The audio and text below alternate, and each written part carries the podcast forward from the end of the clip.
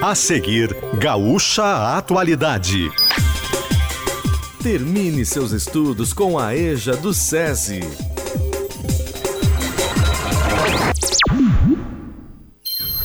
Gaúcha Atualidade. As notícias importantes da manhã. Parceria Car House, Farmácia São João, CDL Porto Alegre, Stock Center e Banrisul. Andressa Xavier e Giane Guerra.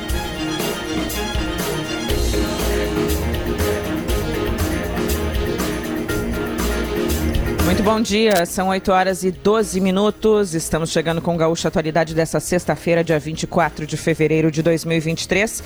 E vamos imediatamente ao aeroporto Salgado Filho, porque está chegando um dos reforços do Internacional, Simon Bianchini. As informações ao vivo por aí, bom dia. Oi, Andressa, bom dia. Desembarcou por volta de 15 para as 8 e passou há pouco Luiz Adriano, novo atacante do Inter, 35 anos, jogador campeão mundial em 2006, passou por diversos clubes na Europa, também no futebol brasileiro, vestiu a camisa do Palmeiras, mas passou há pouco pelo saguão do aeroporto Salgado Filho, recepcionado por um grupo de torcedores, muitas faixas, camisas, inclusive o Luiz Adriano utilizando o novo uniforme colorado, que será lançado já hoje para estrear amanhã contra o Aimoré.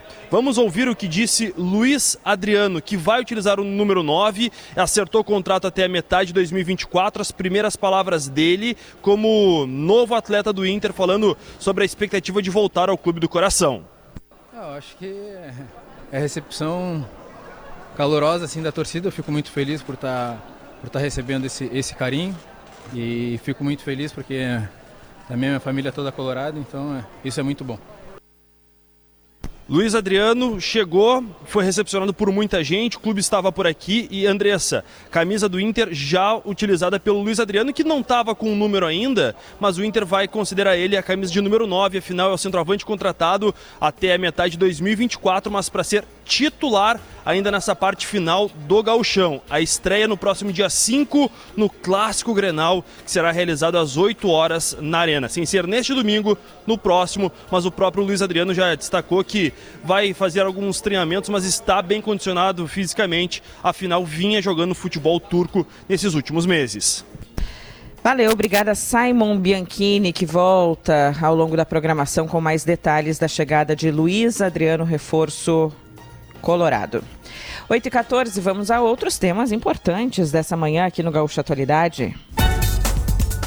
Manhã nublada em Porto Alegre, temperatura de 24 graus. Nós vamos falar ainda hoje, ampliando a situação lá em Bento Gonçalves, ampliando as, as informações sobre o resgate de mais de 200 trabalhadores já ainda estão sendo contabilizados os transtornos, os prejuízos, esse crime que aconteceu em Bento Gonçalves com trabalhadores em situação análoga à escravidão. Tem mais de 200 pessoas sendo ouvidas por lá na Serra Gaúcha. Nós vamos falar sobre isso, vamos falar também sobre a corresponsabilidade a respeito das vinícolas que utilizaram esse trabalho que era terceirizado, mas há coparticipação na responsabilização a respeito disso. Nós vamos tratar desse tema aqui no programa. Trataremos ainda sobre um ano da guerra da Rússia contra a Ucrânia. Onde é que vai terminar, hein? Passa um ano, a gente se dá conta, poxa, já um ano do que está acontecendo. E qual é o, a luz no fim do túnel? A luz no fim desse túnel, nós vamos falar sobre isso também aqui no programa de hoje. Alguns dos temas que trataremos no Gaúcho Atualidade dessa sexta-feira, 24 de fevereiro de 2023. Giane Guerra, bom dia. Bom dia, Andressa. Bom dia, ouvintes. Eu quero trazer algumas informações sobre esses temas que tu falou também aí, Andressa. O procurador-chefe do Ministério Público do Trabalho do Rio Grande do Sul, Rafael Foreste Pego, diz que ainda estão sendo apurados os elementos né, do caso do resgate dos, dos trabalhadores em situação análoga à escravidão na Serra, mas que sim, é bem comum que nestes casos se peça responsabilidade solidária. Também fui ouvir outros especialistas sobre esse assunto, para a gente comentar mais sobre, uh, sobre isso hoje. Ontem eu já falava aqui no Gaúcho Atualidade, que nestes casos, que, e neste caso que é grave, em outros às vezes mais simples, também não é só o prestador do serviço que responde pela situação, mas a empresa que contratou o prestador do serviço também, o que é este caso relacionado às vinícolas da Serra Gaúcha. Também hoje tem a divulgação do IPCA 15, prévia da inflação oficial do país, o dado mais importante do momento na economia brasileira. E tem aí uma perspectiva de que ele venha influenciar a decisão do governo federal de retomar ou não a cobrança dos impostos sobre os combustíveis, sobre a gasolina e sobre o etanol, principalmente a gasolina, que já está chegando nos postos de combustíveis mais cara. Até 30 centavos de aumento os postos estão recebendo das distribuidoras. Falando em imposto, né, voltando à cobrança do, do, do ICMS sobre a custos de transmissão e distribuição de energia, os nossos ouvintes estão recebendo a conta de luz mais cara. Vamos detalhar isso. Inclusive, Andressa, quem tem geração de energia solar que eu recebi inclusive cópias das contas de quem tem geração de energia solar, que achou estranho esse aumento da cobrança, porque daí fica bem evidente né, essa cobrança maior. E também essas pessoas estão com esse impacto da volta da cobrança do ICMS. É, em relação à energia elétrica e também à gasolina. Desde ontem tu estavas alertando sobre isso, né, Jane? Então ficam esses dois aumentos aí para a Jane explicar ao longo do programa com mais informações. Que pressiona, antes de pressionar os indicadores, que são super relevantes para as outras tomadas de decisão, essas, isso pressiona o nosso bolso. 8 e 17, Gaúcha Atualidade chegando aqui com todas as informações e com Car House Hyundai. A melhor negociação para você sair de carro zero está na Car House. Farmácia São João, cada vez mais perto de você. CDL Porto Alegre, sempre em movimento. Stock Center, preço baixo com um toque a mais. E empréstimo considerado Banrisul, contrate agora mesmo pelo aplicativo Banrisul. Leandro Rodrigues, as informações, os primeiros destaques do trânsito dessa sexta-feira. Bom dia. Bom dia, Andressa. Bom dia a todos. Uma boa sexta-feira para todo mundo. Sexta-feira bem coberta, tempo fechado em Porto Alegre, na região metropolitana. Uns pontos de incomodação para o motorista agora nessa manhã são a chegada à capital pela Castelo Branco e pela BR-116, bem junto à entrada mesmo de Porto Alegre. Na Castelo Branco, entre as pontes, é de regra do horário mesmo, agora apertou mais. E na 116, já na Avenida Zaida Jarros, já dentro de Porto Alegre, onde tem uma redução de velocidade ali a partir do cruzamento com a Freeway. Ainda na capital, tem de destacar Sertório com a dona Teodora, dona, dona Margarida, perdão, Sertório quase com dona Margarida, teve um acidente há pouco, apenas danos materiais entre carro e moto. A Sertório em direção então ao centro, ao, ao, ao aeroporto Salgado Filho, está um pouco trancada naquele momento, tem EPTC já por lá tratando disso. A Ipiranga com a José Albano Volkner, também no sentido bairro centro com retenção, porque também houve acidente um pouco antes desse, envolvendo carro-moto, estão a, ah, atendimento na faixa bem da esquerda, junto ao canteiro central, junto ao dilúvio. Ali tem um estreitamento, o motorista também, pouco adiante da Antônio de Carvalho, vai sentir essa retenção em função desse atendimento que já deve estar terminando agora. Fora isso, a Icaraí está bem carregada, tem obra do DEMAI também, é outro ponto que o motorista precisa ter atenção e um pouco de paciência para avançar em direção à área central. Andressa. 8 horas e 19 minutos. Obrigada, Leandro Rodrigues, com as informações. Quero fazer um registro que ontem a gente está falando nos últimos dias todos. É, eu, a Rosane, a Giane, nós fizemos apelos aqui no programa pela união de forças, encontrando saídas para a estiagem a curto prazo, claro, emergencial, mas também a longo prazo. Ontem falamos bastante aqui sobre a vinda dos ministros, da comitiva de ministros do governo federal ao Rio Grande do Sul e fiz cobrança para que o governador também fosse. E que bom, o governador conseguiu conciliar a agenda e ontem esteve também em Ulha Negra. Esse olhar, essa aproximação são muito importantes para o interior do estado do Rio Grande do Sul. Sei que ele foi bem recebido por lá, nossa reportagem acompanhou, assim como, claro, toda a comitiva que veio para ouvir os problemas e também para encontrar soluções. Então, que bom que conseguiu, que mudou de ideia o governador Eduardo Leite e que esteve independente de convite, independente de qualquer coisa. A gente fala aqui sobre a união de esforços a favor do Rio Grande do Sul. E que bom que o Rio Grande do Sul ficou acima de todo e qualquer problema que possa existir. A gente nem sabe se existe, mas essa foi ontem uma demonstração de que sim há esforços para que o Rio Grande do Sul consiga superar dessa vez mais uma estiagem, mas que também dê passos, será que dará passos, mas que pelo menos tente dê passos para que esse problema não se repita todo ano. Sabe que eu, eu fiquei pensando que talvez esse encontro, inclusive, né, essa, essa união de forças que nós tivemos lá em Ilha Negra, que ela, ela depois evite qualquer ruído de comunicação que possa ter tido, né, antes do em relação a convidou, não convidou, chamou, não foi respondido, enfim, que nas próximas vezes essa relação fique mais azeitada para as próximas situações, né? Não estou querendo que tenha uma próxima estiagem, né, Andressa? Mas problemas acontecem e essa essa comunicação entre governo estadual e federal é essencial, né? A gente sabe que um depende do outro em legislação, em dinheiro, né, em, em, tomada de decisão, em vontade política também, né, Andressa? E um outro ponto, ontem eu olhava as fotos, né, do evento e aí eu vi ali o governador Eduardo Leite falando com o ministro, né, aquela coisa assim que é normal, né, tu tá, tu tá ali no, no, no evento e aí conversa aqui, pede ouvido, e eu só ficava pensando, ai, tomara que seja alguma medida de irrigação que eles estejam combinando, que estejam prontos para anunciar, que estejam costurando, né, eu ficava assim na minha, na minha torcida aqui de jornalista torcedora para que a gente consiga enfrentar esse problema de uma forma mais efetiva e estrutural. É, nesse momento ficou mais nas ações emergenciais. Por isso, e a gente falou aqui em todos os entes participarem, né? Prefeitura cobrando Estado, Estado cobrando União, e a gente falando sobre isso e cobrando também as medidas necessárias. Nós conversamos agora com o ministro do Desenvolvimento Agrário e Agricultura Familiar, ministro Paulo Teixeira. Bem-vindo à Rádio Gaúcha. Bom dia. Bom dia. Bom dia ministro... a você. Bom dia a todas e todos os gaúchos. Obrigada por nos atender nessa manhã para trazer informações. O senhor que esteve no Rio Grande do Sul, esteve nessa comitiva que visitou Ulha Negra, como um exemplo do que está acontecendo aqui no interior do estado com a seca. É, o senhor recebeu demandas com toda certeza da população, do governo do estado, do governo é, municipal também.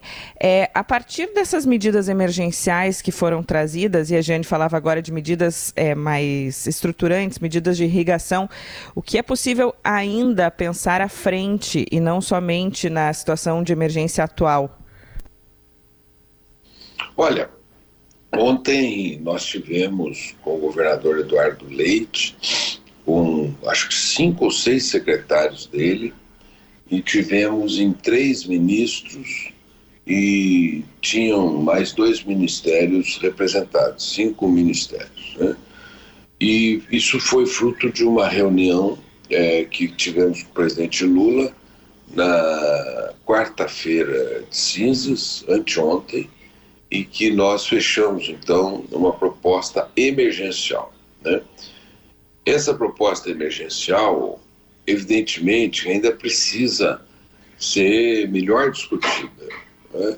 E não só a proposta emergencial, como o tratamento que será dado a uma seca que parece que não é uma seca episódica, mas ela é uma seca estrutural. Já é o terceiro ano que aquela região passa pela seca e me parece que agora terá que ter uma política de enfrentamento permanente para diminuir os efeitos da seca no Rio Grande do Sul.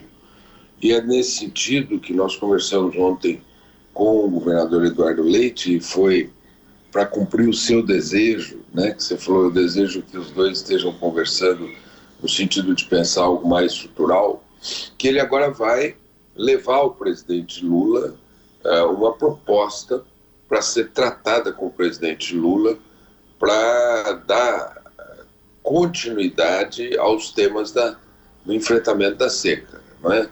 que envolve, como você disse, irrigação, envolve a recuperação de nascentes ou de vertentes, envolve também é, a capacidade de, de reservação de água nas propriedades e nas cidades, né? envolve é, também uma nova forma de fazer agricultura, é, que os próprios agricultores têm essa consciência. Então, por exemplo, é, eles ontem é, nós fizemos tratamento do gado com ração que eles produziram no tempo que não tinha seca. E isso vai ter que ser feito todos os anos. Né? talvez experiências de criação do gado mais confinado. Né? Enfim, uma série de providências que doravante terão que ser levadas e que serão tratadas agora numa reunião que será agendada entre o governador Eduardo Leite e o presidente Lula. Pois é, me chama a atenção esse ponto da sua resposta, ministro. Essa proposta, então, que o governador Eduardo Leite levará a Lula. Quando deve acontecer essa reunião? Porque eh, prazos neste momento, prazos sempre são importantes, mas neste momento, mais ainda dada a situação que o senhor viu, né, em loco, aqui no interior do Rio Grande do Sul. Eu espero que seja muito breve. Né? Foi assim que ontem o próprio governador Eduardo respondeu quando perguntado pela imprensa, ele disse: Não, em breve eu vou marcar e vou fazer essa reunião. O presidente já tinha me deixado esta, esta possibilidade. Enfim, agora acho que o próximo passo é agendar essa reunião e propor medidas de curto, médio e longo prazo para o enfrentamento da seca no Rio Grande do Sul. Bom, nós esperamos, claro, ansiosamente por essas medidas, o interior do estado espera por isso, é, mas voltando ao que foi anunciado ontem, então, para o senhor detalhar um pouquinho mais, para os municípios que estão em situação de emergência aqui no Rio Grande do Sul, a gente normalmente noticia esse pedido, é, quando é protocolado, quando é aceito, mas há um gap aí, há uma demora entre o pedido e o pagamento. Agora se tem uma, um, uma confirmação de que esses recursos poderão poderão ser resgatados em até dois dias. Como vai funcionar para os prefeitos que estão nos ouvindo agora? Olha, esse, o, o trâmite é o seguinte: a prefeitura é, decreta estado de emergência e assim que decretar o estado de emergência, ela envia para o governo do estado, que envia para o governo federal, o governo federal reconhece o estado de emergência e imediatamente fornece dinheiro para logística de fornecimento de água, né? ou para aluguel de, de carros-pipa, ou para o pagamento de diesel para essa logística, já que é uma logística emergencial. Né? Também é, cestas básicas para aquelas comunidades onde o tema da fome é um tema emergencial. Me parece que aí no Rio Grande do Sul tem uma comunidade indígena mais para a região norte, que está vivendo uma situação de muita dificuldade. Então, esse é o primeiro é, dos, dos é, das providências. Né? Também, é, junto ao Ministério do Desenvolvimento Regional, que o ministro é o Valdez Goss, também, é, certamente, por aí passam as obras de drenagem, né? as obras de é, mais estruturantes em relação à água. Né? Bom, uh, ao mesmo tempo, o Ministério do Desenvolvimento Social ele vai adiantar o Bolsa Família para essas regiões. Então, ele já vai trazer o Bolsa Família e será a, a região prioritária. São três regiões prioritárias agora essa providência, que são os Yanomamis, o pessoal de São Sebastião e agora o Rio Grande do Sul, nessas regiões onde será, foram decretados estados de emergência. E também será dado um fomento para quem esteja no cadastro único. Esse fomento é de 1.400 Isso vai diretamente no cartão de crédito do, uh, da pessoa que esteja no cadastro único. Junto com isso, vai um, um, um valor para quem esteja morando em assentamentos.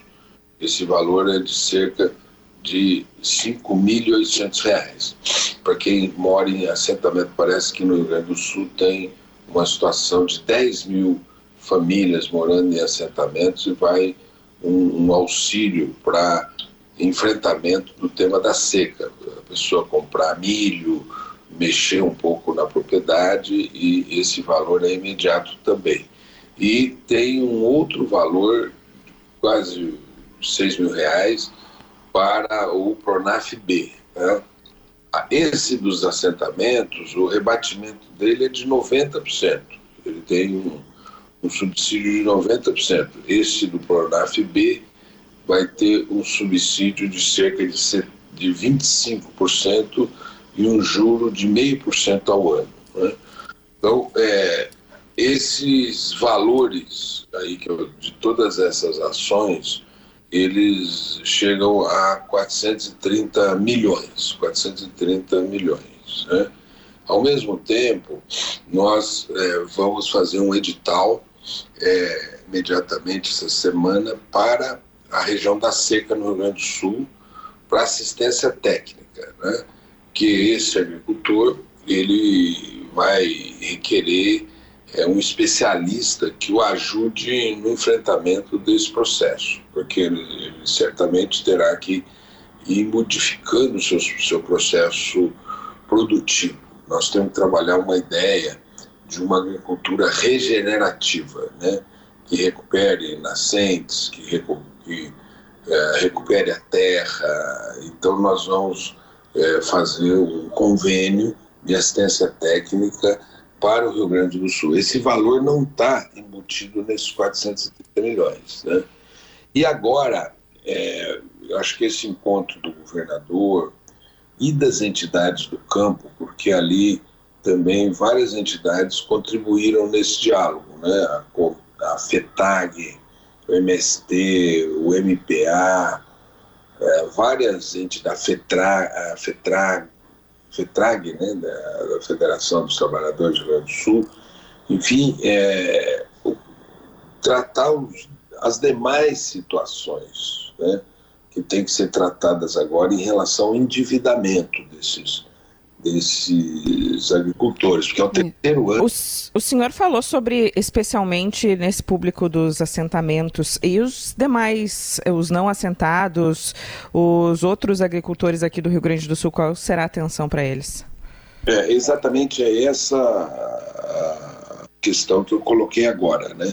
Tanto as entidades representativas do campo quanto o governador é, tratar agora a situação dos demais assentados, né, dos demais agricultores, perdão, é, para que você tenha um tratamento de dois tipos. O primeiro em relação à dívida, né, porque está acumulando uma dívida. Já é o terceiro ano que é, os agricultores têm uma perda na safra e uma perda na sua, na sua produção, né? Parte dessa perda ela é, é coberta por seguro.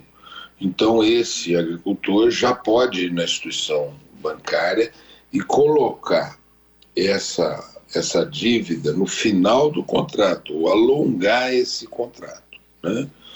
E é, parte dessa perda é, e essas dívidas é terão que ser tratadas agora. E esse acho que é o próximo passo desse diálogo é o passo para o tratamento da questão do endividamento dos agricultores aí é um agricultor é, mais estruturado, é um agricultor médio também que precisa ter a sua dívida tratada. Esse é o próximo passo do diálogo sociedade civil, governo do estado e governo federal.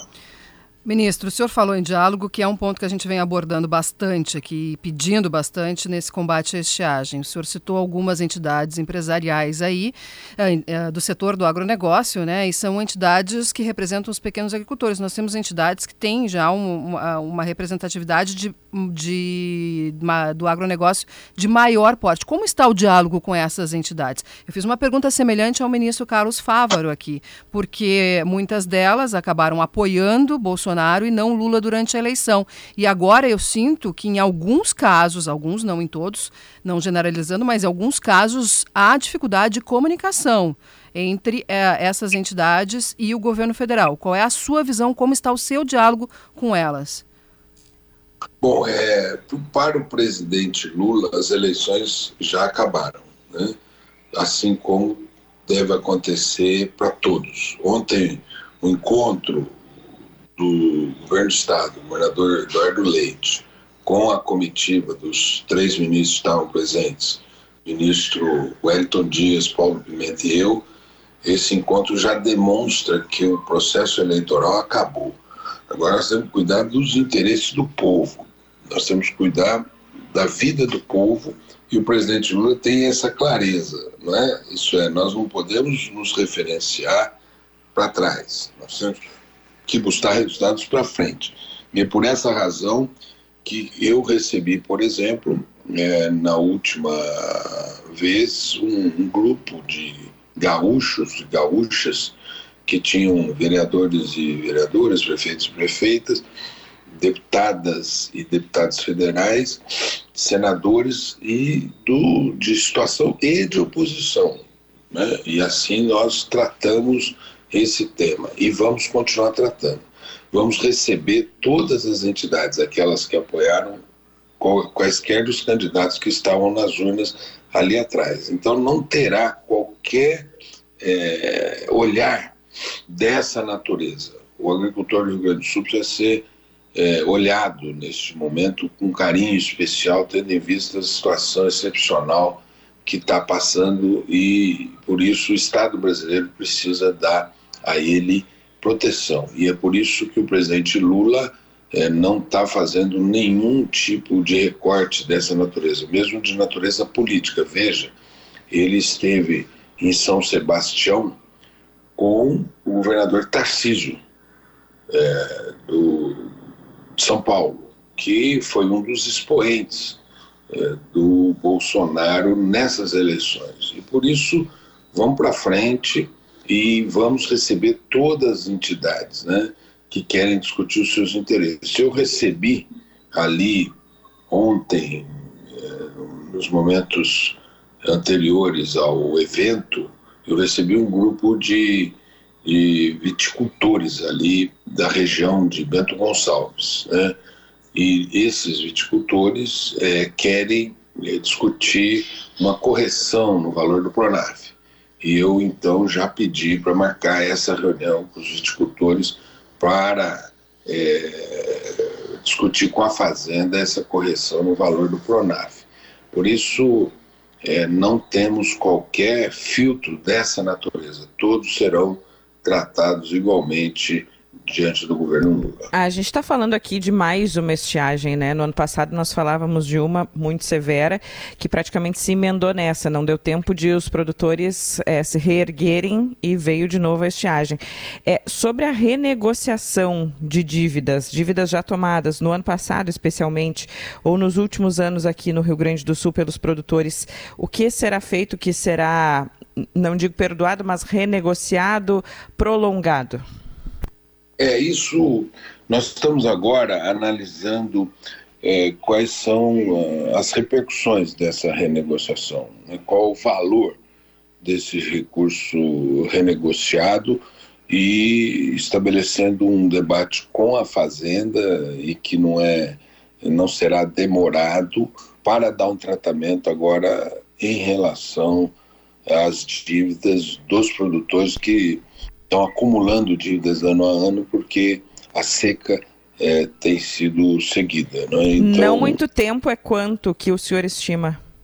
Eu estimo que nós tratemos isso na próxima semana. Né? Que tenhamos uma capacidade. Esse diálogo do governador com o presidente também será muito importante para a solução dessa questão. Ministro, falar agora sobre medidas estruturantes. O senhor falou um pouco por cima, mas mais sobre as medidas emergenciais. As estruturantes é evitar, né, preparar o campo para futuras estiagens que nós teremos com certeza. Que é irrigação, coleta de água da chuva e tem várias, se lista um monte de, de, de, de necessidades assim para se avançar nisso. E eu queria saber, na sua opinião, o que, que precisa se agir para avançar nisso, para se preparar agora para os próximos anos? Porque se fala em conscientização do próprio produtor, né, de que precisa fazer essa, essa opção de investimento, falta de verba de crédito, uh, mudança de legislação, uh, conversa e diálogo entre os entes, né, e o governo federal, o governo estadual, o Ministério Público, enfim, e entidades empresariais. Uh, na avaliação do senhor, o que, que precisa avançar para destravar isso aqui no Rio Grande do Sul? Porque a gente discute isso há anos. Pois é, é esses, é, eu, eu, creio assim que foi muito importante nesses 54 dias do governo do presidente Lula que tenha destravado esse diálogo já no início, né, rapidamente. Né, e, como você disse, um diálogo que vem acontecendo, uma tentativa de diálogo de anos que não se colocou de pé. Nesses 50 dias, eu acho que já deu, o presidente Lula deu uma resposta e que agora precisa se transformar num debate de maior profundidade. Um debate de maior profundidade qual é? Primeiro, é de reconhecer que esse é um fato permanente, que essa seca virá ano a ano, que isso não é algo episódico, mas já é o terceiro quarto ano e que daqui para frente os agricultores das cidades terão que se preparar para a seca que virá o ano que vem. Né? Primeiro, como através da assistência técnica, e aí nós vamos disponibilizar um recurso grande da Emater, da Anater, a Agência Nacional de, de Assistência Técnica e Extensão Rural. É, nós vamos disponibilizar um recurso para contratação de assistência técnica para os agricultores. Assistência técnica especializada para os agricultores, para discutir como em cada propriedade você pode modificar os, a forma de, de produção. Né? Isso, o que, que providências precisam ser é, tomadas para a reservação de água, para conservação de água como mudar a forma de produção para fazer frente às estiagens previstas. Então, isso nós já vamos fazer junto com a agência estadual, que é a Emater. Isso foi combinado ontem lá. Então, a nossa é, diretora técnica, Loriana, vai sentar com a direção da Emater e construir essa assistência técnica de maneira conjunta e nós disponibilizando um recurso tá, vai para além desse, desses 430 milhões. Né? Eu acho que tem que ter uma convocação aí também das instituições é, federais e estaduais que tenham saber sobre isso. Né? É, nós temos aí no Rio Grande do Sul, ali na região de Bagé mesmo, tem duas unidades né, de uma instituição federal que é muito especializada no campo, na produção e que precisa é, dar as suas opiniões sobre seca, né? que é a Embrapa. A Embrapa também ser convocada para esse debate. Né? Bom, além disso, tem obras que dizem respeito à produção de água e obras para é, é, transporte de água para os municípios né, que isso é, tem, tem um tratamento do governo estadual com o governo federal para discutir o financiamento dessas obras. Né? Então, agora é dar continuidade a algo muito positivo, na minha opinião, que foi o encontro de ontem. Né? encontro de ontem, os agricultores e suas entidades, os prefeitos e o governador e o governo federal se encontraram num clima fraterno e uhum. iniciaram um diálogo, deram, assim, inauguraram oficialmente um diálogo que tem que continuar agora. Isso, é, é, eu acho que tem que ser um, feito um grupo de trabalho, e esse grupo de trabalho fazer as propostas e, ao mesmo tempo, é, acompanhar a realização e implementação dessas propostas. Ok. Nós lhe agradecemos, sinal marcando 15 para as 9 da manhã, ministro do Desenvolvimento Agrário e Agricultura Familiar, Paulo Teixeira. Bom dia, bom trabalho, esperamos em breve mais ações aqui para o Rio Grande do Sul. Bom dia, um abraço a vocês, todos os gaúchos e gaúchas, e se Deus quiser vamos conseguir superar essa situação dramática da seca. Obrigada. Tem mais informações sobre essa visita, reportagem completa do Josimar Farina lá em GZH e essa entrevista pode ser ouvida novamente depois no Spotify, logo depois do programa ou mais uma vez também no aplicativo, na live de GZH, tem pelo aplicativo, tem direto no YouTube, procura GZH Gaúcha Atualidade. Gisele Leblen, que acompanha de perto campo e lavoura aqui na Rádio Gaúcha, nos veículos do Grupo RBS. Começamos com esse tema e a tua análise a partir dessa visita, a partir desses anúncios feitos aqui para o Rio Grande do Sul e dessa entrevista com o ministro. Gisele, bom dia. Bom dia, Andressa. Bom dia, Giane. Olha, eu vou reproduzir um pouco daquilo que a gente também tem ouvido em relação a essa visita, que sim é importante, porque é como aquele apoio que a gente recebe de um amigo, enfim, de uma pessoa importante no momento em que a gente está em dificuldade. O governo veio, manifestou a sua presença, né, deu um apoio presencial a esses produtores e isso é sim importante. Trouxe recursos que são para medidas emergenciais, acho que vocês colocaram bem essas questões para o ministro, né? Existem sim questões emergenciais que precisam ser tratadas, como o nome diz, mas ainda ficou faltando algumas questões, principalmente assim, o que as entidades mais uh, colocaram para gente é a questão da necessidade de renegociação, de ter um novo prazo de um alongamento para pagar essas, eh, esses financiamentos que foram tomados para fazer essa safra. Porque o que, que aconteceu? Foi feito um financiamento com a expectativa de uma produtividade de uma renda, isso não se concretizou pela, pela questão climática, e aí agora o produtor tem uma conta que ele não sabe como vai pagar.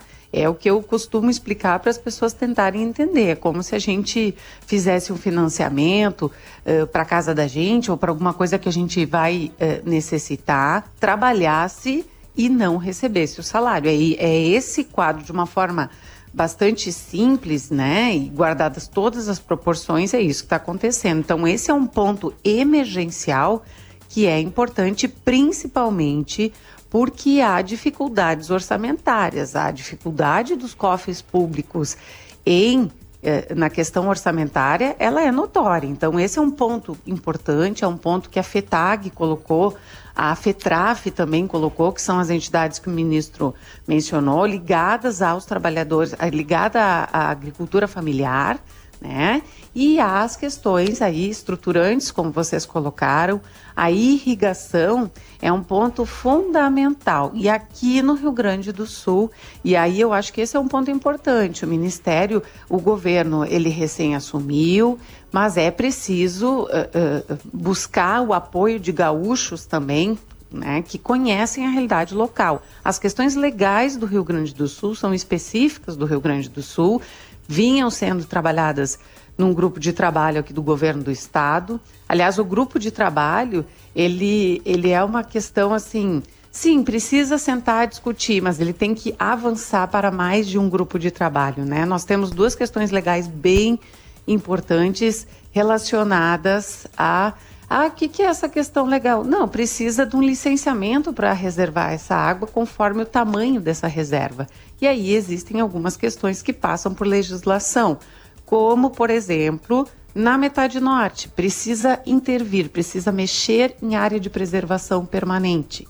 E aí, para isso, o Código Florestal tem restrições. Ao mesmo tempo, tem uma exceção que já existe no Código Florestal: possibilidade de intervenção quando há interesse público, né, utilidade pública, e esse é um dos pontos que os produtores pedem, que a irrigação porque é empregada na produção de, inclusive de alimentos, ela seja considerada de utilidade pública. É só um ponto para as pessoas tentarem entender. E isso demanda tempo, não é algo rápido, mas apesar de demandar tempo, precisa ser tratado uh, com uma com a agilidade necessária. Aliás, uhum. Aqui eu estou aqui hoje em Campo Novo, onde a gente vai estar falando sobre o desafio de seguir produzindo leite em meio, inclusive, a essa sequência de estiagens.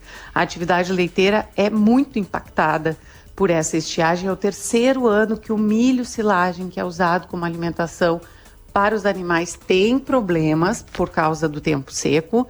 E aí, o que acontece é a necessidade de fazer ajustes, de investir em tecnologia e vamos ouvir histórias também né, desses produtores aqui da região, de como eles lidam com todas essas questões, além, é claro, de especialistas que vão falar de mercado e de futuro dessa atividade que é importante destacar, né? Vem perdendo produtores de uma forma muito intensa no Rio Grande do Sul. Faz o Eu convite, como os nossos ouvintes, eh, Gisele, Oi. podem acompanhar também, como eles podem acompanhar o Campo em Debate. Isso, é, o Campo Debate vai, ser, vai estar sendo transmitido, né? E a gente vai estar lá conversando, trocando ideias com esses especialistas, né? Vai estar sendo transmitido em GZH, a gente vai estar acompanhando. E também, é claro, fica esse acompanhamento permanente que a gente tem, né, Andressa? Eu vou estar lá na, no evento daqui a pouquinho, logo às 14 horas, a partir das 14 horas se inicia o evento no auditório da Expo Agro Cotricampo. Aliás, viu, chegamos bem aqui ontem, hein? Chegamos com uma baita chuva. Oh, Choveu boa. bastante no caminho.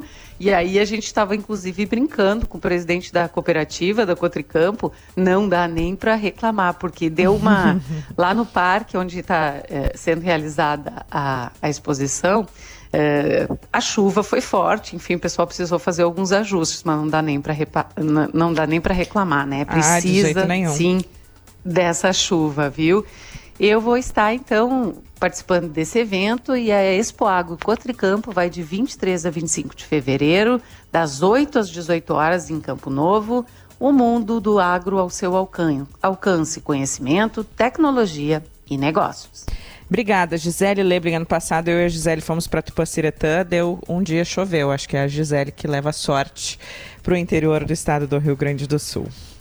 8h52, nós voltamos em seguida com mais atualidade, com mais informações nessa manhã.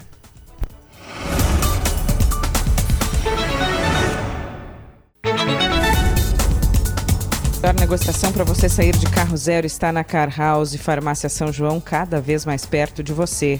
CDL Porto Alegre, sempre em movimento, Stock Center, preço baixo, com um toque a mais. E empréstimo consignado Banrisul. Contrate agora mesmo pelo aplicativo Banrisul.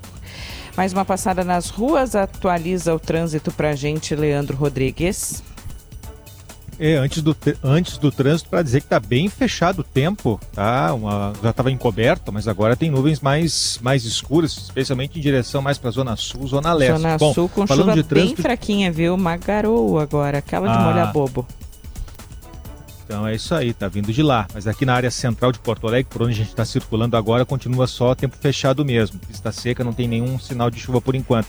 Deu uma melhorada na entrada da capital pela Castelo Branco, ali junto das pontes do Guaíba, já está fluindo melhor por ali. Na 116, onde realmente tem ainda alguma lentidão, é no trecho do Vale dos Sinos, depois rumo à capital e também em direção ao interior, tá ok. E deu uma aliviada naquela confluência da João de Oliveira Remião com a Bento Gonçalves, estava complicado ali na descida da João de Oliveira Remião para Bento. A faixa reversível que facilita aquele tráfego volta na segunda-feira, por isso que hoje Ficou um pouco embaçado mais no horário mais inicial da manhã, mas agora já está mais aliviado para o motorista.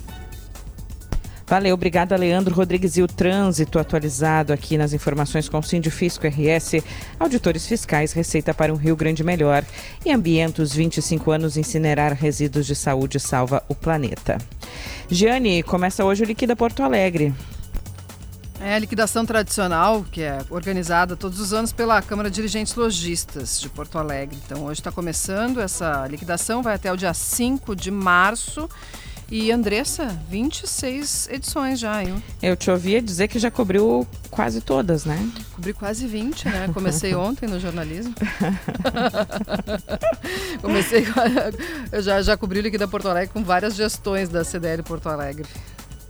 Bom, vamos aguardar e contamos com os nossos ouvintes também, claro, com a nossa reportagem, mas para contar como estão sendo as promoções, o, o tamanho do, dos descontos que serão dados nas lojas credenciadas aqui em Porto Alegre, de hoje até o dia 5, isso, né? Até o dia 5. E, aliás, né, quem tiver, o ouvinte que tiver uma boa dica, pode mandar aí para o WhatsApp da Gaúcha compartilhar conosco. Vai que é alguma coisa que a gente está precisando.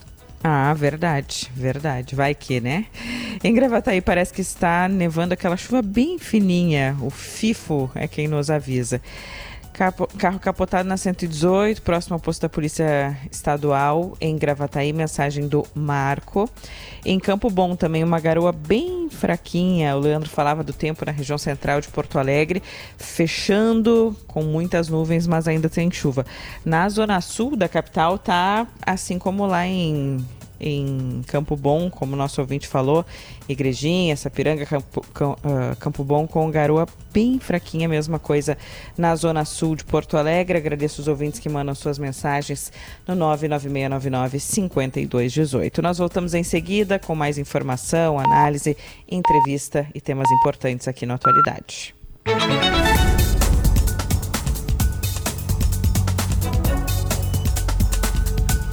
Segue a chuva fraquinha agora na zona sul de Porto Alegre, mas a temperatura ainda traz abafamento. 26 graus agora na capital. Informação com Sim Rede de Postos. Precisou abastecer ou fazer aquela pausa no seu dia? Passe na Sim. A virada da hora com Douglas, o vidro termoacústico da Lajeadense Vidros, trazendo Cleocum e a previsão do tempo. Chuva, em que quantidade, em que regiões do Rio Grande do Sul? Como vai ser o fim de semana, hein, Cleo? Bom dia. Bom dia, Andressa. Olha, para amanhã a gente até que tem pancadas de chuva espalhadas pelo estado, mas vamos lá. Tem menos é, nebulosidade, então tem mais sol tem temperaturas maiores. As pancadas de chuva são à tarde. O volume, é claro, é menor e as áreas que, que serão atingidas também não são muitas, não, mas atinge boa parte do estado aquelas pancadas de chuva esparsas no sábado. Domingo a situação está um pouquinho pior, porque no domingo é provável que a gente fique só esperando as pancadas de chuva, né? É bem provável que domingo as pancadas de chuva elas venham, mas muito pouco na metade norte do estado e a imensa maioria das áreas do Rio Grande do Sul não tem chance de chuva para domingo. E o domingo, por causa disso mesmo, é um domingo mais quente, tomando conta aqui do nosso estado. É um domingo até certo ponto muito bom para o litoral, porque as temperaturas vão andar na casa dos 30 graus. É, talvez uma pancada de chuva dessas de verão no Alto Uruguai ali, mas não passa disso, volume muito pequeno na região. Então não muda nada o quadro da estiagem. Agora amanhã não, amanhã a situação das pancadas de chuva no sábado, mesmo tendo uma quantidade maior de sol, elas estão mais espalhadas pelo estado. Talvez a área específica ali de Uruguaiana fique sem a ocorrência de pancadas de chuva. Mas você segue com temperaturas de 30, 32, 34 graus em alguns pontos no domingo, amanhã torno de 32, 33 e a semana ela é dividida em duas partes diferentes, segunda, terça e quarta.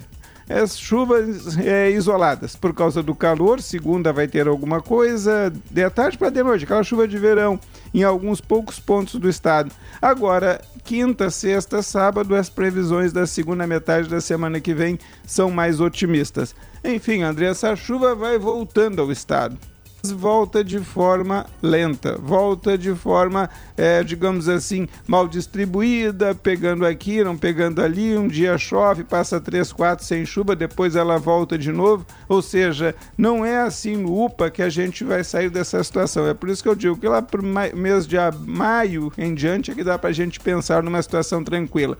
Mas pelo menos as pancadas de chuva que a gente vem tendo estão ajudando muito.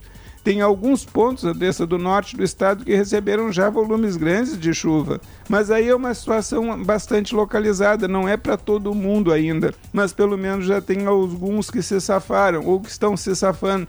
A metade sul do estado é que a situação é bem mais complicada, porque aí depende de uma quantidade maior de umidade de chuvas mais intensas na Bacia do Prata, e a gente vem notando que a Bacia do Prata por enquanto está muito seca, e então a gente fica dependendo dessa situação para melhorar a situação de forma mais incisiva na metade sul do estado. Mas vamos ver, por enquanto a situação está indo assim, aos trancos e barrancos, mas a chuva vai retornando ao nosso estado, Andressa. Valeu, obrigada Cleocum, com a chuva voltando ao Rio Grande do Sul, Hospital Mãe de Deus, especializado em acolher e resolver. Nós vamos até Bento Gonçalves. Estamos desde anteontem à noite falando sobre esse caso terrível da situação análoga à escravidão. Primeiramente, um, algum alguns trabalhadores conseguiram sair do local e fazer a denúncia. E aí o número foi aumentando, havia 100 pessoas na mesma situação, foi aumentando, já são mais de 200. Qual a situação aí em Bento Gonçalves e as últimas informações, Aline Ecker? Bom dia. Bom dia, Andressa. Bom dia a todos. Andressa, eu estou aqui na frente do, do ginásio municipal da Arciposa, onde eles estão abrigados, e esse número já está em 215 pessoas. Pode subir, né, conforme o Ministério do Trabalho e Emprego, porque outras pessoas podem buscar ajuda e também serem identificadas nesta mesma situação. A gente tá, eu estava conversando aqui com alguns desses trabalhadores, né? Eles preferem não se identificar, mas esse com quem eu falei, ele contou que ele chegou ainda em janeiro. A gente estava falando de pessoas que chegaram em fevereiro, mas segundo o Ministério do Trabalho e Emprego, quando mais pessoas começaram a chegar em fevereiro, foi que a situação foi ficando ainda mais complicada, porque o alojamento não tinha condições para abrigar todas aquelas pessoas e as, as confusões começaram a aumentar naquele local. A expectativa é que eu tentei entrar no ginásio municipal, consegui dar uma olhada ali dentro, né? Estão todos naquela situação com colchões no chão, todos muito perto, né? Todos abrigados aqui.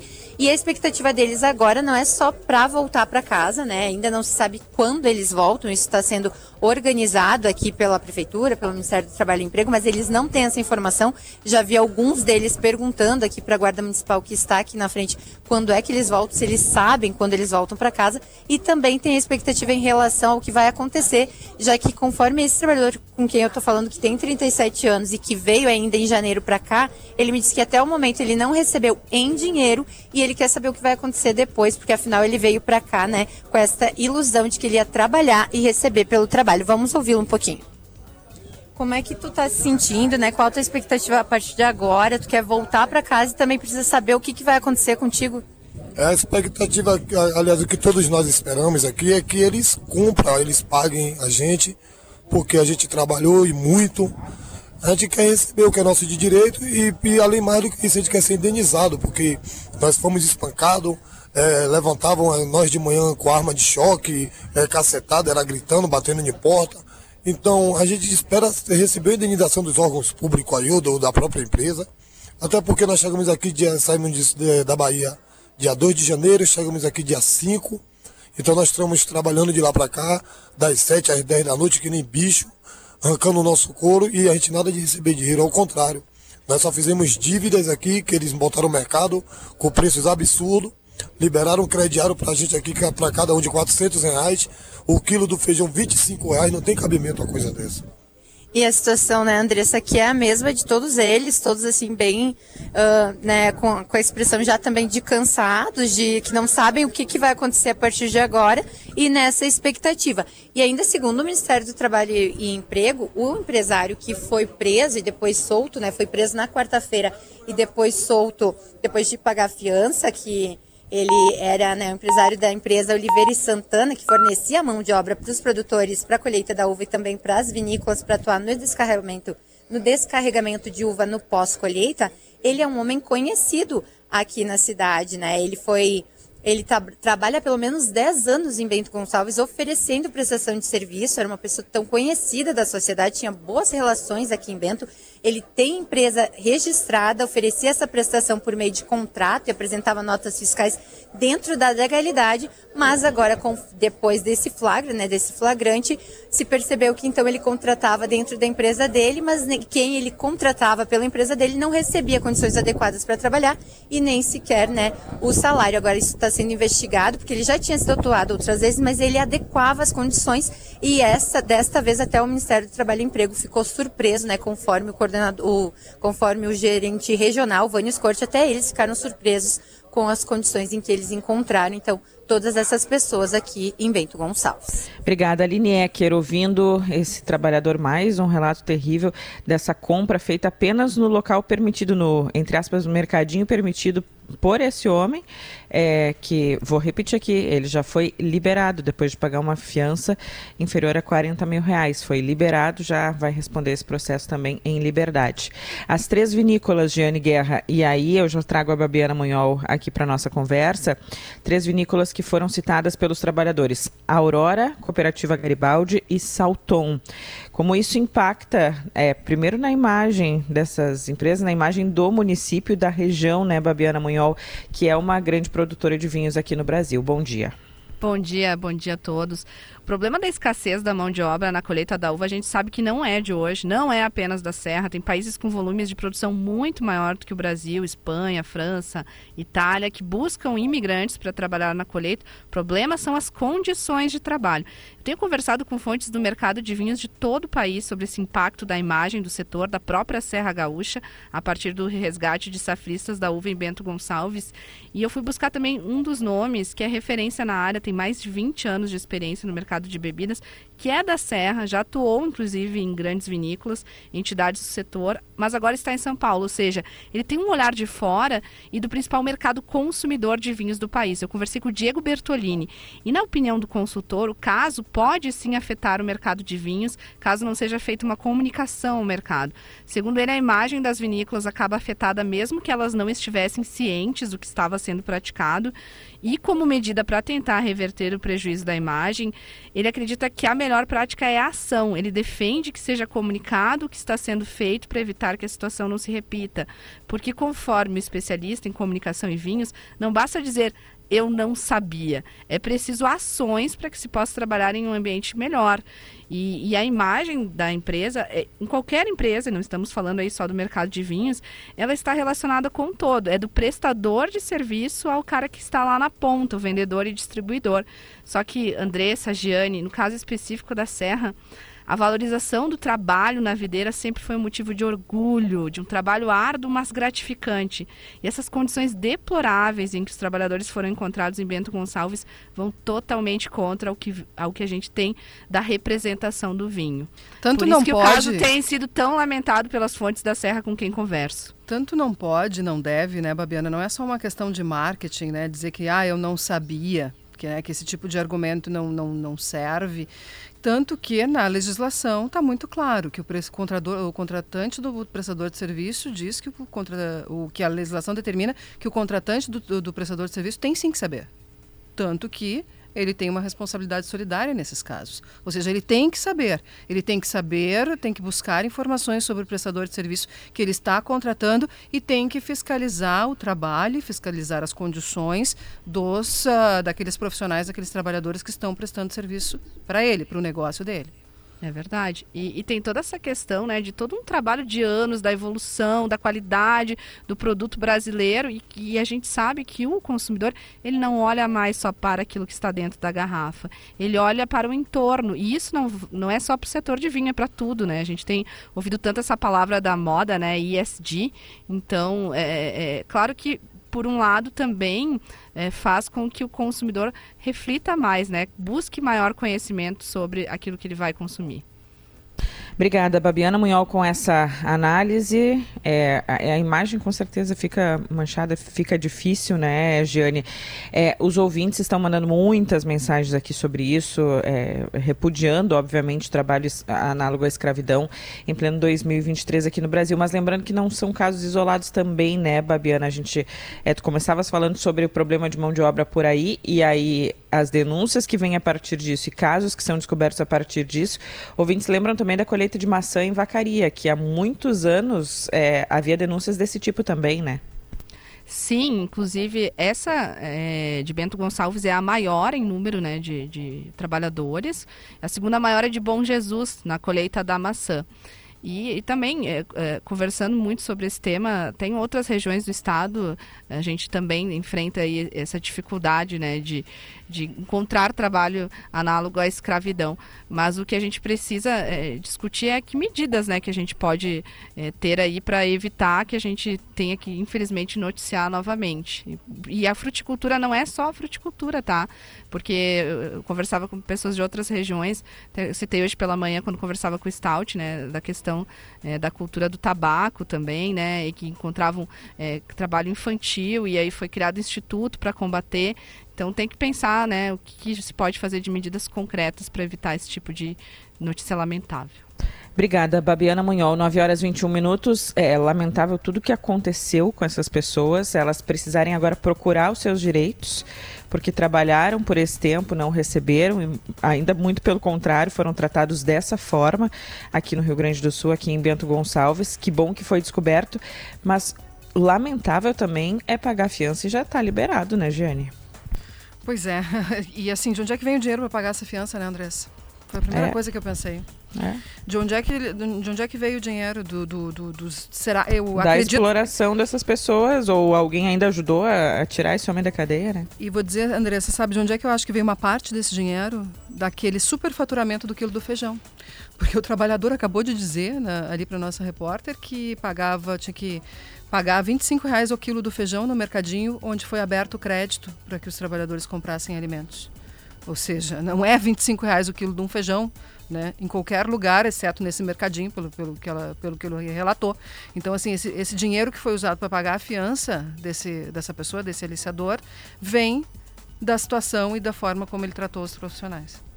Não, o terror, todos os relatos que a gente recebeu é, foram terríveis. E a gente é, noticia muito casos individuais de trabalho análogo à escravidão, normalmente de mulheres que ficam anos, muitas vezes décadas, têm a vida roubada por, é, por seus empregadores que não pagam nada, é, que não dão férias, que mandam trabalhar o dia inteiro, que muitas vezes fazem racionamento da comida e da bebida dessas pessoas e quando elas conseguem se libertar normalmente já faz muito tempo que estão naquela situação. A gente falou recentemente de um caso na Serra mesmo, da senhora que foi retirada do porão de um hotel. Tem tantos outros casos que foram tratados. Tem caso no Brasil de mais de 70 anos nessa situação. E aí a pessoa não conseguir gritar, não conseguir sair. Nesse caso aqui são já 215 vítimas, 215 vítimas desse homem. É, que bom que foi descoberto, mas a gente tem que ficar atento aos sinais também, né, Jane? As pois pessoas é. que só podem comprar num lugar, só tem crédito para comprar feijão a 25 reais, tem que ser obrigadas a comprar no mercadinho. Eles precisaram sair e gritar socorro. É, como é que ninguém vê isso também? São 200 pessoas, né, Andressa? E assim, duvido que uh, tenha sido o, essa denúncia, né, tenha sido a primeira. Nesse, não, assim, uma denúncia de formalizada, mas assim, a, a, uma reclamação, né? As, as, pessoas falam quando estão sendo tratadas dessa forma, por mais que às vezes o trabalhador normalize determinadas condições que não estão ok. É, é, é, havia relatos de condições extremas, as pessoas falam sobre isso. Então é preciso essa, esse cuidado, essa, essa rede, né? Porque terceirizar um serviço é uma, é uma prática muito comum no setor empresarial, muito comum. E, e o objetivo dela é que tu contrate uma empresa, contrate um prestador de serviço que é especializado naquele segmento. Né? Muitas empresas terceirizam serviço de limpeza, mas é preciso, uh, uh, e a legislação determina isso, né? porque não, é, tu não terceiriza a, a responsabilidade toda, né? tu terceiriza o, o, o conhecimento um do negócio. É. Né? Mas a, aquele profissional está prestando uh, serviço para ti, no teu ambiente de negócios, ele faz parte do teu negócio, ele está ajudando a construir o teu negócio fazer a tua atividade econômica. Então, tu também precisa ter este cuidado, também precisa ter este zelo. E a comunidade, a comunidade como um todo. Inclusive, Andressa, o dono desse mercadinho, né? É, tudo agindo conjuntamente, é necessária a fiscalização e a atenção, né? 9 horas 25 minutos, Gaúcha Atualidade. A virada da hora foi com Duoglass, o vidro termoacústico da Lajadense Vidros. Nós falamos em economia também com Fê Comércio, a força do sistema ao seu lado. E a temperatura, antes do intervalo, deixa eu atualizar aqui: 26 graus em Porto Alegre, 22 em Caxias, 24 em Santa Maria, 26 em Pelotas e Rio Grande. Uruguaiana e Livramento tem agora 23 graus. Sim Rede de Postos. Precisou abastecer ou fazer aquela pausa no seu dia? Passe na Sim.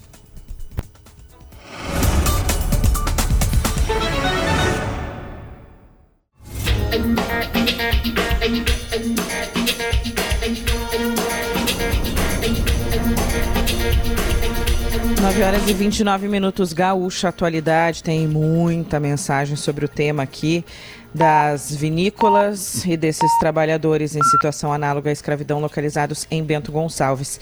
E fica mesmo a dúvida, Giane, cada vez maior. As vinícolas a gente já citou aqui, Aurora, Cooperativa Garibaldi e Salton. O homem foi liberado depois de pagar fiança.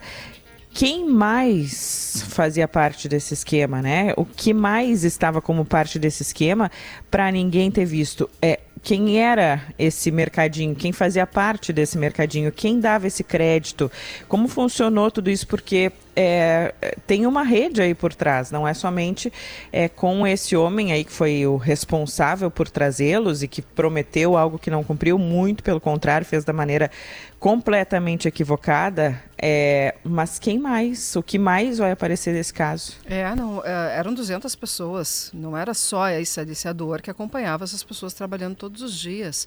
As próprias notas das vinícolas diziam que eles faziam o carregamento, descarregamento de mercadoria. Quem é que atuava com eles naquele momento?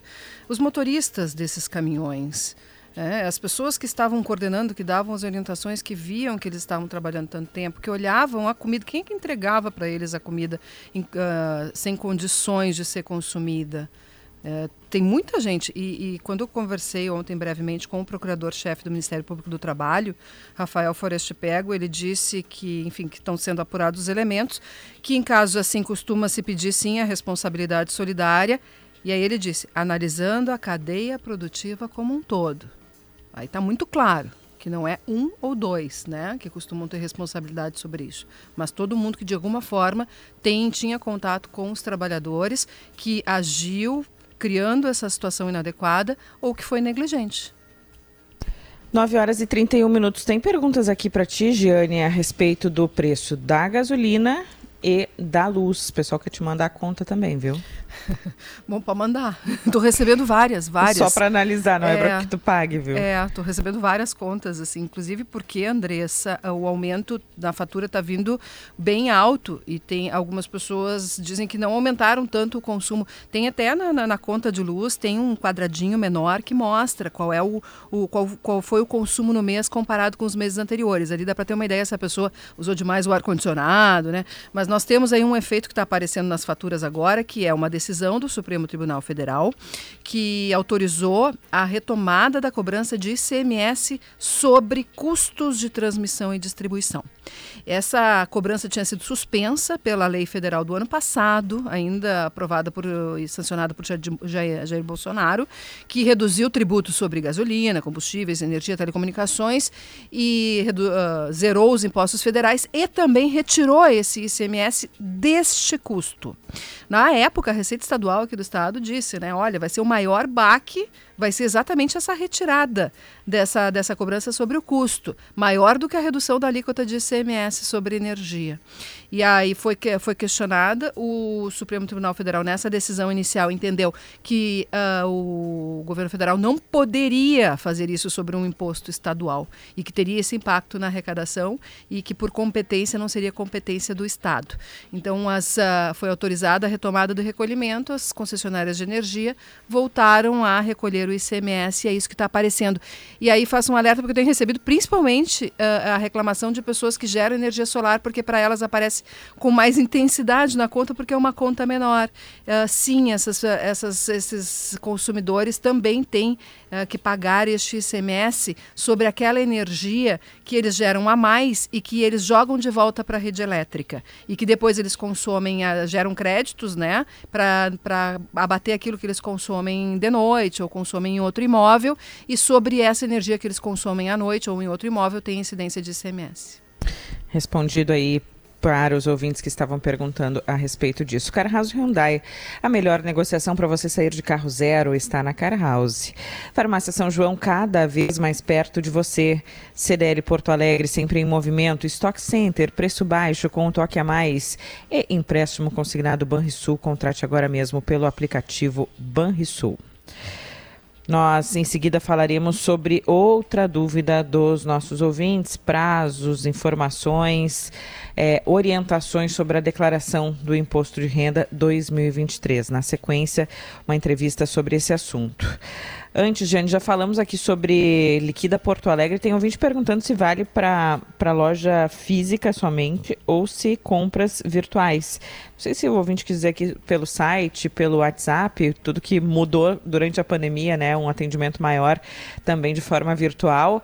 Acho que é, é por loja, né? A definição cada loja. A loja que decide. Porque o Liquida Porto Alegre é uma, promo, uma ação, né? É uma ação né? de marketing que é feita pela Câmara de Dirigentes Logistas. A CDL, que é a entidade do setor, né? Ela organiza essa campanha. Mas a, a, as lojas aderem se quiserem e elas que decidem os descontos. Até a CDL tem um trabalho sempre né, de, de conscientizar os lojistas, dizer, olha, vocês vão aderir, vocês têm que fazer promoção bacana mesmo, né? E é o lojista que decide. Então ele pode dizer, ó, eu vou, vou, vou colocar a promoção na minha loja, ah, mas eu quero fazer liquidação de um estoque que eu só tenho para venda online que eu não tenho na loja. Bom, então faz a liquidação só do produto no estoque. Pode ser liberado e hoje, principalmente na pandemia, muitos pequenos lojistas que participam do Liquida Porto Alegre criaram seus canais digitais de venda, WhatsApp, site, aplicativo, rede social, e então também estão vendendo pela internet. E a tendência é que sim, né, Andressa, que a, a promoção também entre nesse, né, nesses canais, também seja aplicada nesses canais. E tem mais, tem lojistas que participam da liquidação e que são só, são só lojas online, que nem tem loja física. 936, Gaúcha Atualidade, a robustez da picape invencível espera por você com uma negociação incrível na Car House. Aproveite as unidades à pronta entrega da Toyota Hilux, é só na Car House. E as farmácias São João trazem ofertas arrasadoras para você economizar ainda mais. Kit sabonete Dove com 6 unidades ou kit shampoo mais condicionador, você escolhe. Só R$ 23,99 cada. Aproveite, passe na farmácia São João mais próxima.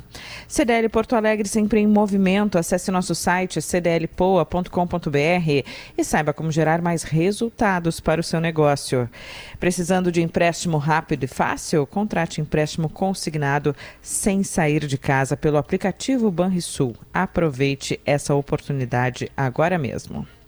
Subsecretário de Arrecadação, Cadastros e Atendimento da Receita Federal, Mário Santiago, bom dia, bem-vindo à Rádio Gaúcha. Bom dia, bom dia aos ouvintes. Peço que o senhor comece pelo serviço básico, muitos ouvintes perguntando quando o sistema está disponível, qual é o prazo. A gente sabe que tem novidade no prazo prorrogado esse ano, então peço que o senhor comece pelo serviço básico aqui para os nossos ouvintes a respeito da declaração do Imposto de Renda 2023.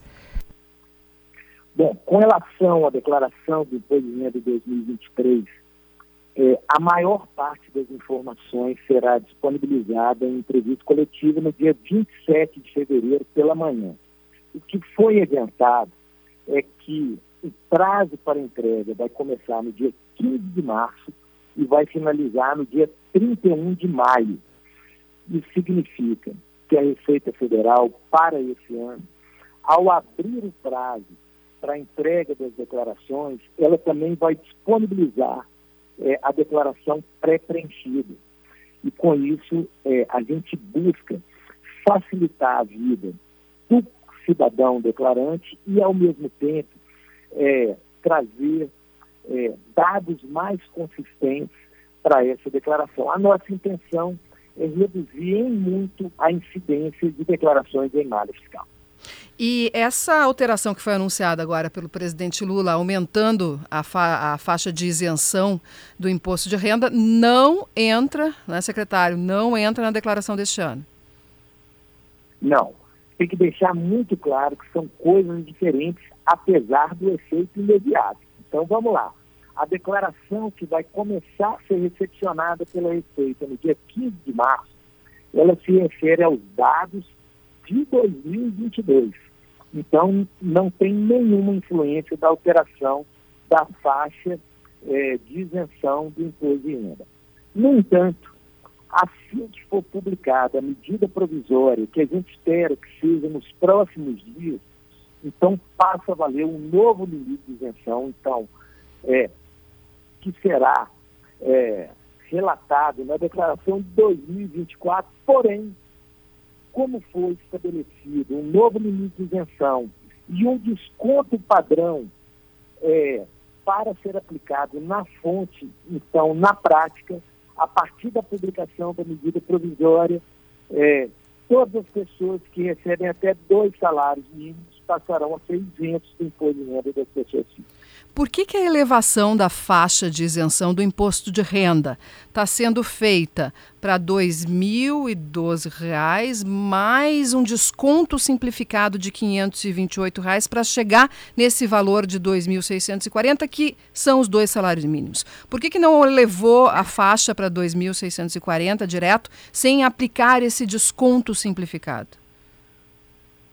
É, isso aí foi fruto de cálculos de cálculos é, na verdade, a Receita Federal é, ela, ela, ela se encontra assim, é, frente a, a, um problema seríssimo é, de um, um déficit das contas públicas é, em que a Receita Federal passa a ter um papel fundamental no reequilíbrio.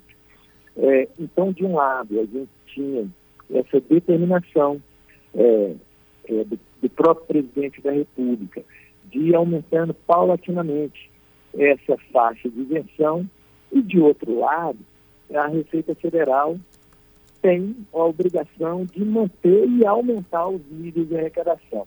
Por isso, esse cálculo foi feito é, de uma maneira invertida.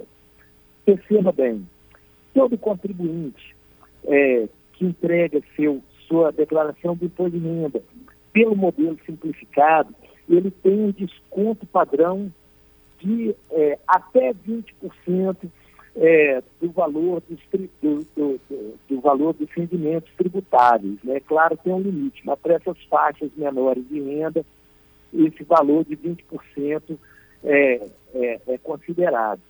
Então, é, se fizéssemos um, uma, uma faixa de isenção começando nos 2.640, a gente acabaria atingindo é, uma faixa superior de renda e teríamos uma diminuição maior de arrecadação, que nesse momento será impossível. Então, nós fizemos esse cálculo para chegar no limite dos dois salários mínimos. Exatamente por isso a gente pensou nesse desconto padrão para que aquelas pessoas que, não, que, que ganhassem até dois salários mínimos não tivessem desconto na fonte. É, Isso já a partir de maio aí com a publicação da medida provisória, né, secretário? E Exatamente. o senhor frisou aí um ponto que é uma preocupação que a gente sabe que o governo federal tem, Receita Federal tem, que é com a arrecadação, né? E por isso que vocês fizeram todos esses cálculos e chegou a esse desconto simplificado. E agora uma grande questão que se fala é sobre a volta ou não provável retorno da cobrança do, de impostos federais sobre gasolina e etanol. A Receita Federal já tem alguma comunicação em relação a isso, sobre essa volta da cobrança? está sendo estudado é, no âmbito do Ministério da Fazenda.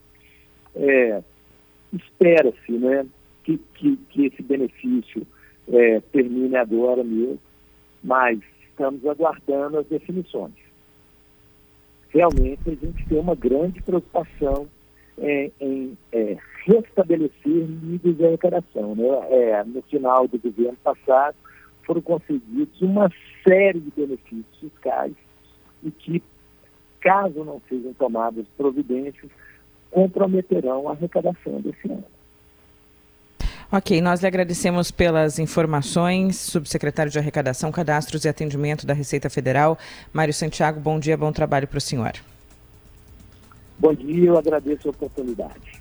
Obrigada. 9h43, um ano de guerra entre Rússia e Ucrânia. As, os grandes portais de notícias hoje relembram isso, relembram o que aconteceu.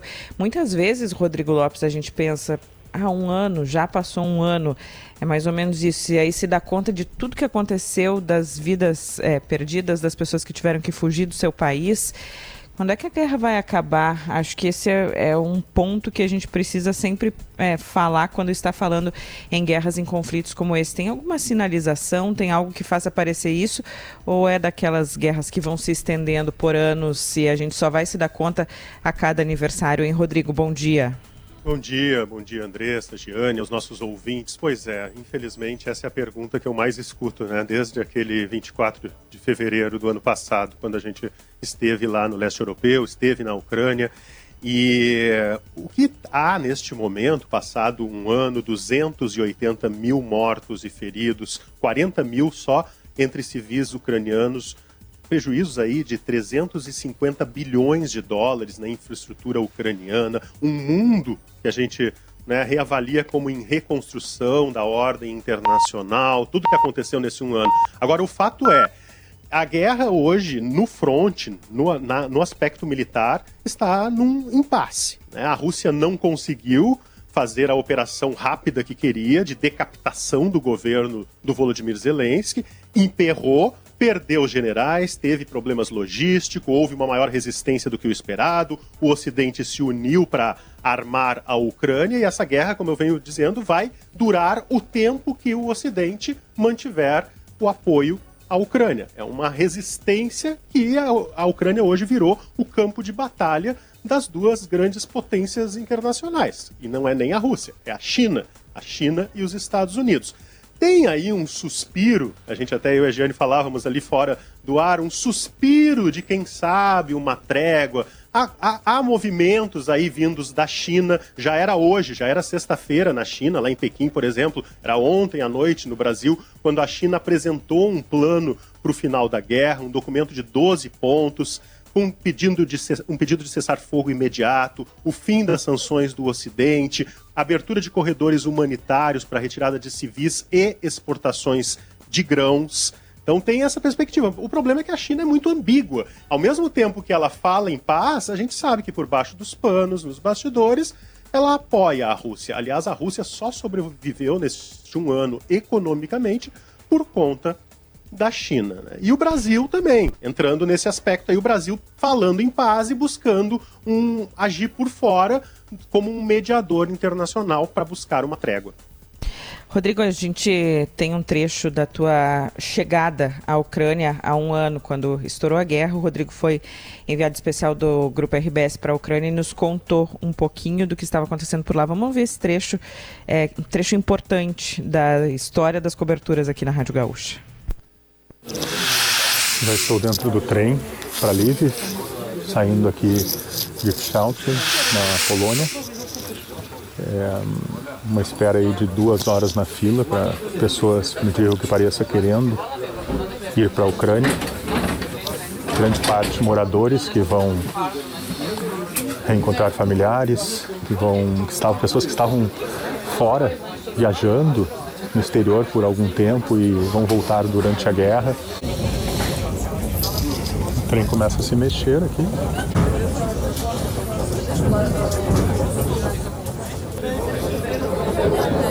As luzes do trem foram apagadas. Todos os vagões estão às escuras. As luzes foram acesas novamente e já caiu de novo a luz em determinado momento aqui, pela segunda vez. Então está meio intermitente a energia. E o trem avança, mas muito lentamente. É, esse, é para o nosso ouvinte né, ter um pouquinho da sensação né, do que foi por lá e, do, e, e tudo que a gente nem imagina que está acontecendo ainda.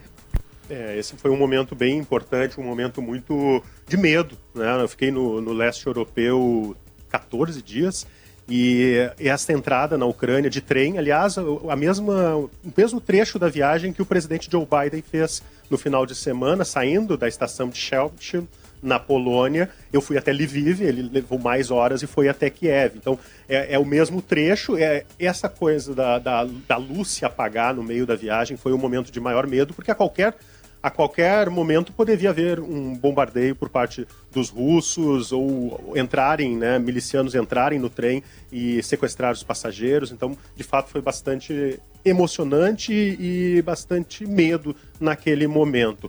Fato, né, Andressa, que nós temos o Brasil agora também como mediador, de certa forma. Lembrando a posição brasileira, o governo do Bolsonaro, do Jair Bolsonaro, ele visitou Putin uma semana, duas semanas lá antes da guerra estourar. Isso irritou os Estados Unidos, que já estava com Joe Biden no poder. Com o novo governo, governo Lula, recentemente o chanceler da Alemanha, Olaf Scholz, veio ao Brasil e pediu que o Brasil forneça armas para a Ucrânia. Tudo, tudo que o Ocidente vem fazendo, se junte a esse esforço. O governo Lula negou e já tem retaliação à vista aí. Por exemplo, hoje surgiu a informação de que a Alemanha está embargando a exportação brasileira de blindados para as Filipinas, porque esses blindados Guarani, feitos pela Iveco, têm peças alemãs. Então já tem retaliação aí. Sob os dois governos, tanto Bolsonaro quanto Lula, os dois governos se opuseram na ONU às sanções, mas uhum. pediram a retirada cada vez mais das tropas russas da Ucrânia. O Brasil propõe um pacto, uma frente de países supostamente neutros, China, Índia, quem sabe, e eu digo supostamente porque a China não é neutra, para tentar mediar um acordo. O Brasil, se o Brasil tem força no cenário internacional, a gente só vai saber nos próximos dias. Obrigada. Rodrigo Lopes, que a partir da semana que vem volta a Brasília falando conosco direto da capital federal também. 10 para as 10, nós voltamos em seguida para fechar a semana aqui no Gaúcho Atualidade, para fechar com esporte. Para quem não ouviu o início do programa, tivemos o registro da chegada de Luiz Adriano, já fardado, já com a nova camiseta do Internacional. Pedro Ernesto Denardim chega na sequência aqui conosco.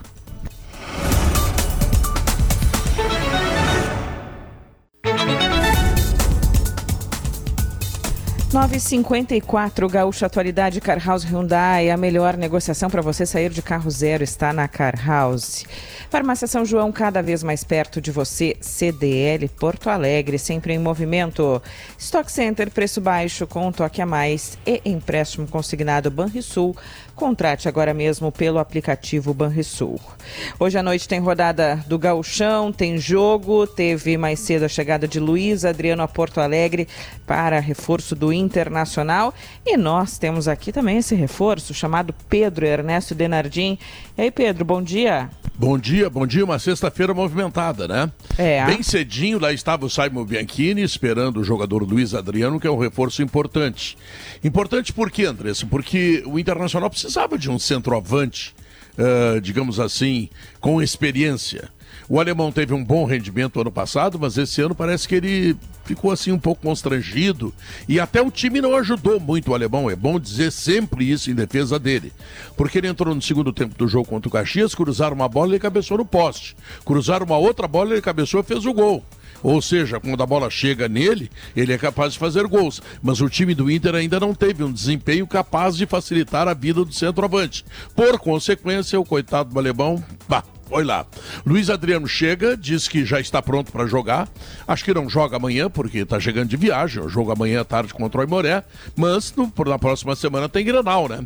Eu tenho certeza que ele começa o Grenal com a camisa do Internacional. Então essa é a grande notícia. Hoje à noite, Grêmio e Novo Hamburgo. Novo Hamburgo lutando para não cair no rebaixamento não tem chance de classificação, pelo menos teoricamente, tá? E o Grêmio, se ganhar, o Grêmio é o melhor da fase de classificação, portanto, ele assegura no jogo da final a partida dentro da arena. Na semifinal e na final, o Grêmio estará dentro da arena decidindo contra o adversário que vier, que na final muito provavelmente será o Internacional. E ontem, bom, ontem o Juventude perdeu para o São Luís, lá em Ijuí, no 19 de outubro. E por consequência, ele, Juventude, está fora da Copa do Brasil. O São Luís continua. Teve uma festa belíssima. Tinha bastante gente no estádio, os torcedores apoiando seu time. Enfim, foi uma façanha do São Luís que vai faturar cerca de um milhão de reais a mais, assim como o Ipiranga de Erechim também é, é, receberá toda essa grana. E no basquete, Andressa. E aí? Me conta. Tava 90 a 90, Andressa. Hum. Faltava cinco segundos e o cara fez o arremesso e guardou. Bah. É. Cinco segundos. Então, aquele tempo que a bola viajou. Tu narras basquete também, Pedro? Claro, narrei Opa. muitas vezes. No tempo do Corinthians, do Ari Vidal.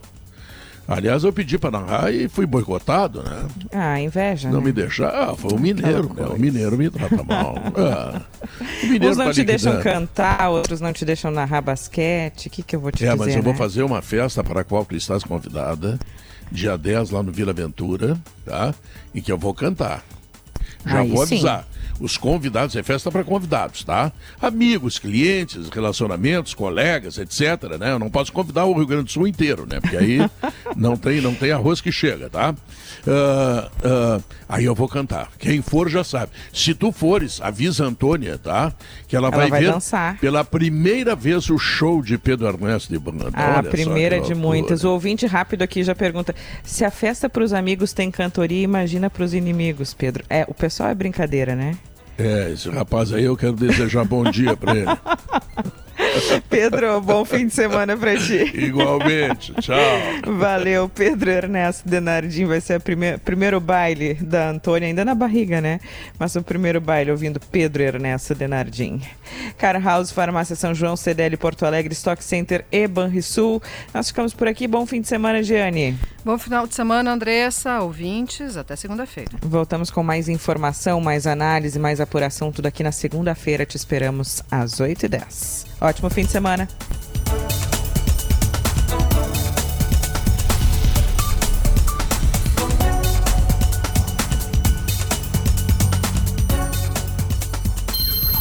Gaúcha Atualidade. As notícias importantes da manhã. Parceria Car House, Farmácia São João, CDL Porto Alegre, Stock Center e Banrisul.